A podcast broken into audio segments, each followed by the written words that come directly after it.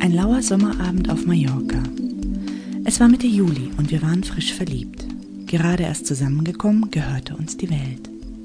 Wir waren vor kurzem in die Wohnung in der kleinen Apartmentanlage gleich neben dem Yachthafen an den Klippen gezogen und genossen unsere junge Verliebtheit. Die Welt schien verzaubert um uns herum und wir versanken in der Trunkenheit unserer Gefühle. An dem Abend waren wir allein. Das kam nicht oft vor in jenen Wochen, aber dieser magische Sommerabend gehörte nur uns. Wir nahmen uns eine Flasche Wein mit zwei Gläsern und wanderten Hand in Hand durch die Anlage. Das indirekte Licht unter den Palmen und die herrlich angelegte Parkanlage mit seinen verschiedenen Pools gab sein Übriges, um diesen magischen Abend seinen perfekten Rahmen zu geben. Nach einem kurzen Spaziergang entschieden wir uns dafür, am Pool vor unserer Terrassentüre mit seinen Wasserfallstufen in das untere Becken Halt zu machen. Wir setzten uns an den Rand der breiten Treppe des oberen Beckens, die in das kühle Nass führte, und er schenkte mir Rotwein in mein Glas. Es war eine sternklare Nacht und der Mond schien hell am Firmament. Um den Wein zu kühlen, stellten wir unsere Gläser auf die erste Stufe der Treppe ins Wasser, als plötzlich die Gläser anfingen, Richtung Wasserfallstufe zu wandern.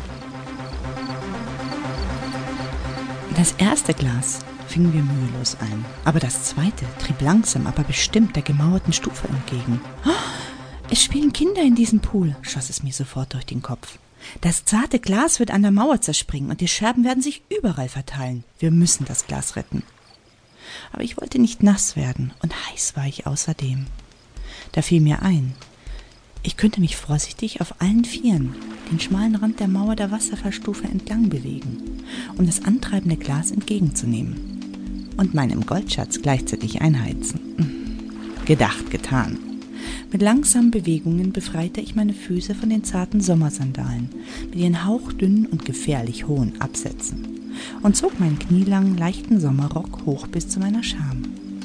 Katzenartig bewegte ich mich daraufhin mit hochgezogenem Rock langsam entlang der Mauer und sah ihm dabei tief in die Augen. Ich merkte seine Bewunderung und spürte seine Erregung.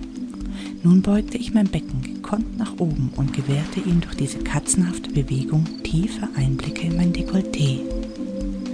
Er genoss diesen Anblick spürbar.